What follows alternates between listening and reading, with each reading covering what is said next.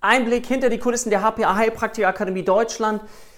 Und zwar geht es heute mal um das Thema Change, Change-Prozesse. Vielleicht hast du das schon mal gehört, wenn du in einem Unternehmenskontext unterwegs bist, dass immer mal wieder, wenn sich eine Firma verändert, es zu diesen Change-Prozessen kommt. Jetzt ist in erster Linie das Gefühl im limbischen System, oh, wow, es verändert sich was. Ja, also es ist schon mal erschreckend, das ist erstmal so mit Bedrohung empfunden. Gleichzeitig ist es so ein Prozess, der auch eben notwendig sein kann. Zum Beispiel, wenn sich eine Firma eben weiterentwickelt, wenn sie größer ist. Habe ich bei uns auch gemerkt, am Anfang wusste jeder immer alles. Wir waren ein ganz, ganz kleines Team. Jetzt ist das Team größer und größer geworden. Immer mehr Schüler finden zu uns. Und das heißt, dass nicht mehr jeder alles wissen kann, sondern dass man auch so etwas wie kleine eine Abteilung braucht, wo jeder so Zuständigkeitsbereiche hat. Und dann weiß man eben, dass man aus sowas wie einem Startup eben rausgewachsen ist und eben schon etabliert ist. Und das ist etwas, was dauerhaft immer und immer wieder vorkommt. Und deswegen ist es wichtig, dass wir auch lernen, uns darauf auch immer wieder einzustellen.